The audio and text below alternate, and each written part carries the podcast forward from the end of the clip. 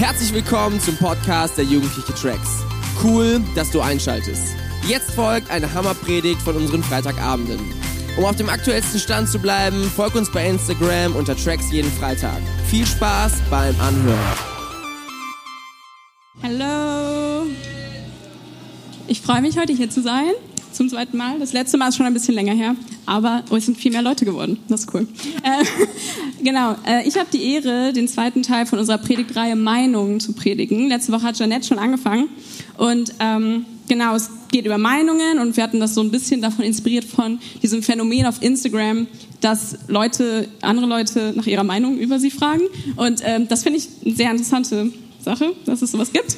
Ähm, aber ich erinnere mich auch noch an eine Zeit vor Instagram und noch ein bisschen noch mehr davor. Und ähm, das ist vor vielen Jahren gewesen, da war ich noch in der Grundschule und da gab es ähm, noch kein, also das Internet gab es vielleicht schon, ich weiß nicht, aber es gab auf jeden Fall noch kein Instagram und Social Media war auch noch nicht so und es gab da so eine andere Sache und ähm, das waren Freundebücher. Ich weiß nicht, ob ihr das noch kennt. Ja, ich hatte ein richtig cooles, das war blau und da waren Pferde drauf. Ich mochte Pferde sehr gerne als Kind und ähm, genau, ich hatte dieses Buch und äh, ich weiß nicht, ob ihr das alle noch kennt, ich weiß nicht, ob das heute noch gemacht wird, aber ähm, das Prinzip davon ist, dass äh, es immer so eine Doppelseite gibt mit einer Art Steckbrief und den kann man dann ausfüllen und das verteilt man halt so an alle Freunde. Wenn du richtig cool bist, dann an jeden aus deiner Klasse, weil dann bist du ja mit einem befreundet, das ist mal gut. Und ähm, Genau, ähm, da sind dann so Fragen wie irgendwie Alter, Wohnort, Telefonnummer, aber das ist nicht so interessant, sondern eher so dieses Lieblingsstar, Lieblingsessen, Lieblingsbuch, Lieblingsfilm.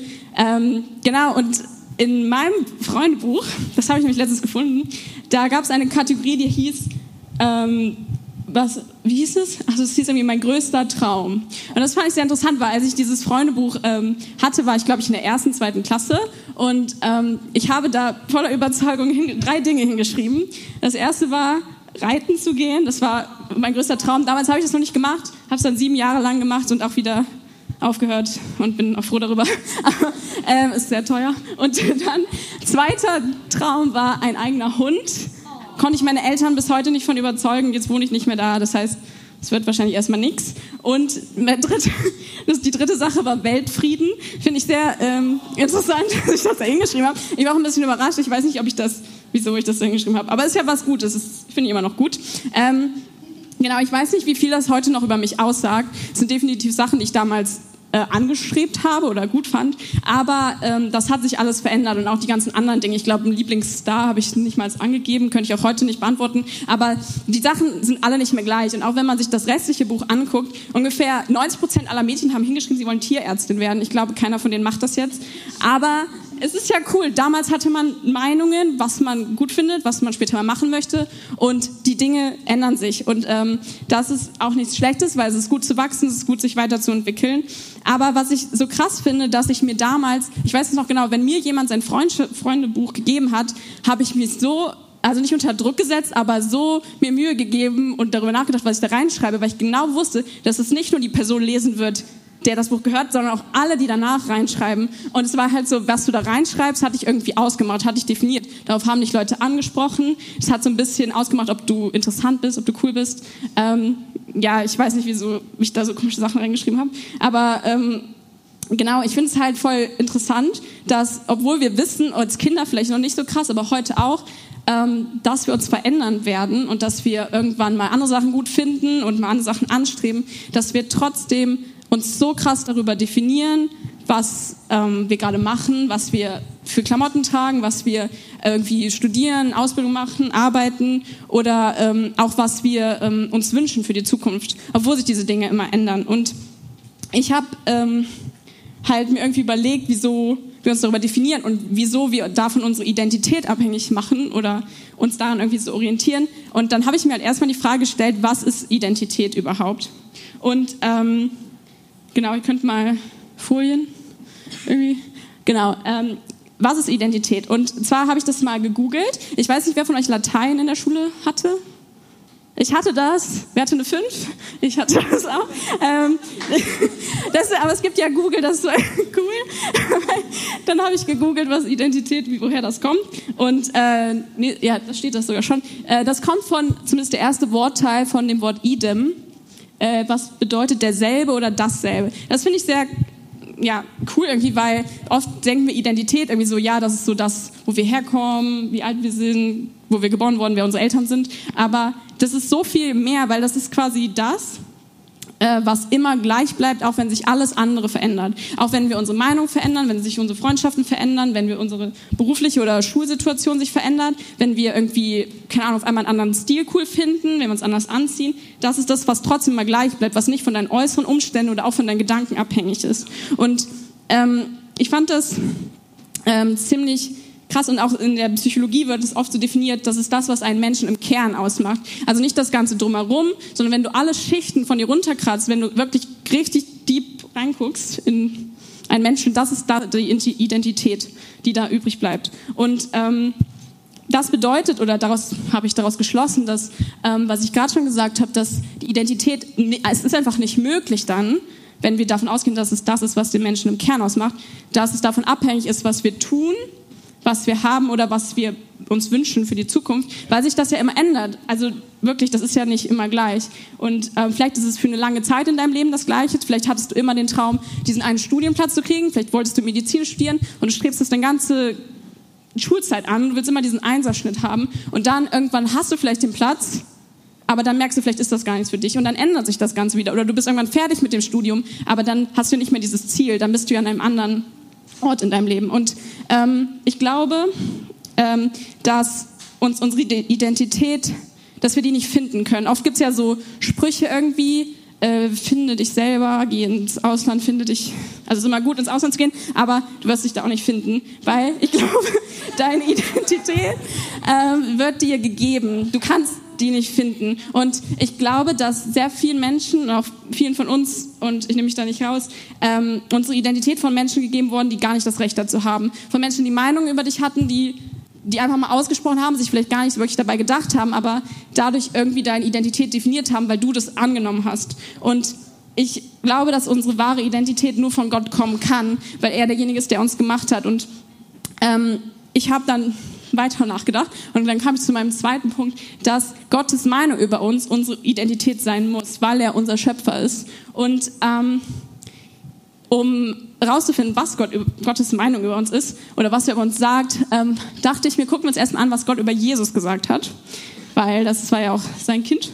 Und ähm, ich finde es ziemlich krass, weil in der Stelle, wo Jesus getauft wird in der Bibel, wer Jesus wird auch getauft, das ist, kann man auch noch mal drüber reden, wieso, aber ähm, er wurde auf jeden Fall getauft in Matthäus 3, ab Vers 16, da kommt diese Stelle und da steht, und als Jesus getauft war, stieg er sogleich aus dem Wasser und siehe, da öffnete sich ihm der Himmel und er sah den Geist Gottes wie eine Taube herabsteigen und auf ihn kommen. Das finde ich schon mal ziemlich krass, weil so bildlich haben wir das, glaube ich, nicht erlebt, alle. Aber das ist halt voll krass, weil das bedeutet auch, dass der Heilige Geist auf Jesus kommt und das ist schon crazy. Und dann in dem nächsten Vers steht, ähm, und siehe, eine Stimme kam vom Himmel, die sprach, dies ist mein geliebter Sohn, an dem ich wohlgefallen habe. In anderen Übersetzungen steht, ähm, in, über den ich mich freue, über den ich mich von Herzen freue, über den ich Freude habe. Und das ist ähm, die krasseste Aussage eigentlich, weil ähm, er hat das, also wenn du das zeitlich einordnest, Jesus wurde getauft, bevor er seinen Dienst begonnen hat,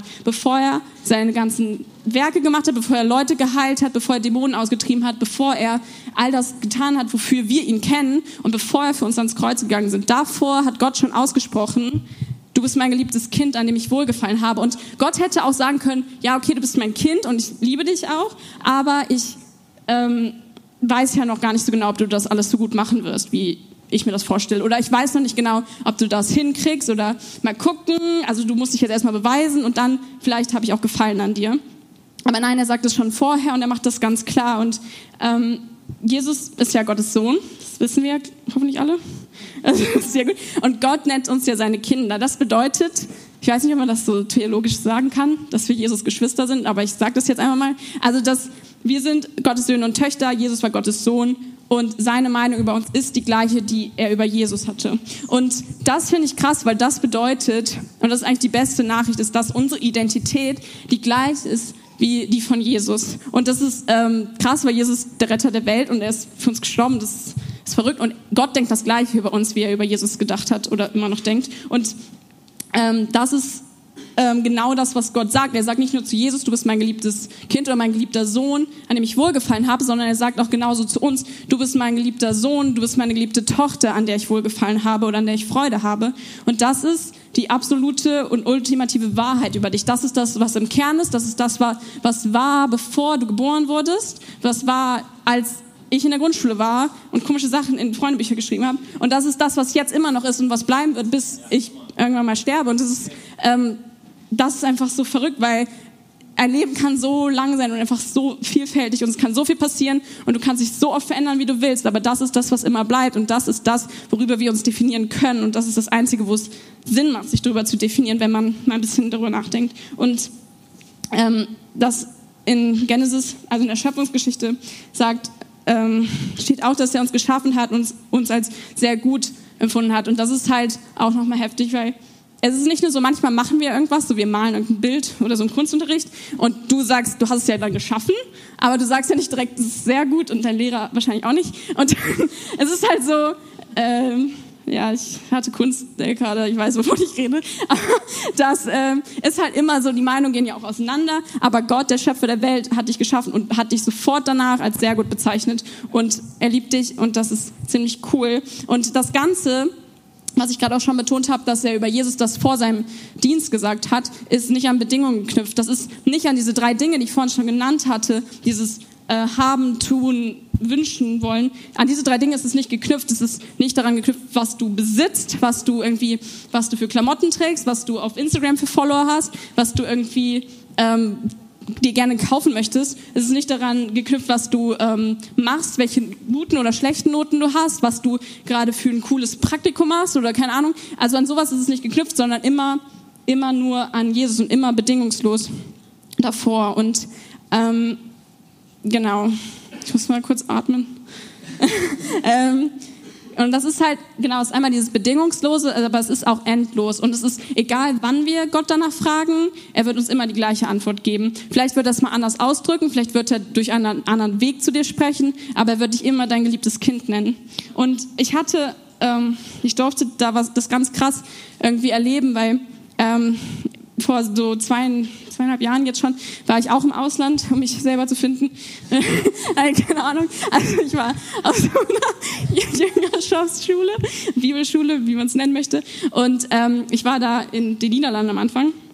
Und ähm, das war das erste Mal, dass ich so richtig lange von zu Hause weg war. Und dass ich quasi an einem Ort war, wo mein vertrautes Umfeld logischerweise nicht war. Und ich äh, muss sagen, ich fühle mich hier sehr wohl und ich weiß hier so, woran ich bin und ne, ich habe meine Freunde, ich habe meine Leute, ich weiß, was ich mache. Und da war halt alles auf einmal weg und die Sprache ja auch, also nicht meine Muttersprache. Und wirklich so in der ersten Woche, es war so heftig, weil ich habe mich so gefreut, da zu sein, aber ich war auch die ganze Zeit so, wie die Leute mich jetzt kennenlernen, lernen die überhaupt mein wahres Ich kennen und ich war so, kann ich mich selber überhaupt in einer anderen Sprache ausdrücken? So, also es war so ganz komisch und ich war mir so unsicher, ob ich überhaupt Gott dienen kann in, unter diesen Umständen und in dieser Unsicherheit. Und ähm, wir hatten da so einen Lobpreisabend ziemlich am Anfang und ihr müsst euch das so vorstellen, das ist ein großes Gebäude von einer Missionsorganisation und das ist keine Gemeinde. Das heißt, es ist nicht unbedingt öffentlich zugänglich. Das ist so, nicht so wie hier Gottesdienst, dass jeder da rein und raus geht, so, der möchte, sondern es ist schon eher so ein bisschen, also Leute, die da sind, die kennt man so. Also die kennen sich alle untereinander. Und ich war an diesem Lobpreisabend und ich stand so im Lobpreis und habe gebetet und ich war so, okay, Gott, bitte gib mir irgendein Zeichen oder bitte sag mir irgendwie, dass ich das kann, dass ich hier diese Zeit weil darauf ist auch noch ein Kurzzeitmissionseinsatz gefolgt, dass ich das irgendwie machen kann und auch dir zur Ehre machen kann. Und dann kam eine Leiterin zu mir, die ich auch noch nicht richtig kannte, und sie brachte eine Frau zu mir. Und ähm, ich habe diese Frau noch nie vorher gesehen. Und diese äh, Frau kam zu mir und ähm, hat gesagt, ich möchte mit einer Susan sprechen. Und ähm, ich war so, okay, keine Ahnung. Und äh, dann kam sie zu mir und dann hab, war ich alleine mit ihr und habe geredet. Und sie hat gesagt, als sie dieses Gebäude heute betreten hat, hatte sie den Eindruck, dass Gott ihr sagt, sie soll mit einer Susan sprechen. Und ähm, ich weiß nicht, also ich habe noch nie jemanden getroffen, der so heißt wie ich. Also ich weiß, dass es Leute gibt, die so heißen, aber wirklich noch nie in Person. Ich wusste auch dass, ganz sicher, dass an diesem Abend niemand da ist, der den gleichen Namen hat. Und sie hat, kam wirklich direkt zu mir und meinte, ich wollte mit einer Susan sprechen. Und äh, hat mir dann quasi genau diese Dinge, die ich euch vorhin genannt habe aus der Bibelstelle, diese, dieses Gott ähm, liebt dich, du bist seine geliebte Tochter, und das alles hatte sie mir gesagt. Und sie hat noch viele andere Dinge gesagt, auch sehr konkrete Sachen, was meine Familiensituation zu Hause anging und die Beziehung zu meinen Geschwistern und alles Mögliche. Und es war so verrückt. Und ich habe mir es so gewünscht an dem Abend, dass Gott zu mir spricht. Und er ist mir begegnet. Und er hat mich beim Namen gerufen. Er hat nicht nur irgendwie so, es war nicht nur so ein Eindruck von vorne. Und ich sage nicht, dass Gott nicht dadurch spricht, aber es war sehr konkret. Und ich will euch einfach ermutigen, dass Gott kann das, Gott kann konkret zu dir reden, Gott kennt deinen Namen, Gott kannte deinen Namen schon, bevor deine Eltern deinen Namen kannten. Und das ist so cool. Und ähm, Gott ruft dich vielleicht beim Namen. Ich glaube auch, dass viele von uns wissen das so im Kopf. Aber es ist nicht noch nicht so krass in unserem Herzen. Und es sind so oft Stimmen irgendwie in unserem Kopf, in unserem Gedanken, die so viel lauter sind. Und äh, ich habe einen dritten Punkt, der klingt ein bisschen komisch. Ich habe den äh, die Opfermentalität genannt, weil also Opfer ist auch benutzen wir heute mal mehr, mal weniger ernst als Beleidigung auch gerne. Also habe ich schon mal gehört. Und ähm, wir haben halt in manchen Bereichen so so festgefahrene Meinungen über uns selbst, dass wir Dinge nicht können, dass wir Dinge äh, für Dinge zu jung sind, dass wir im Vergleich zu anderen zu schlecht sind, dass wir ähm, ja, einfach nicht fähig sind oder halt unbegabt oder keine Ahnung, wir haben sehr viele Zweifel.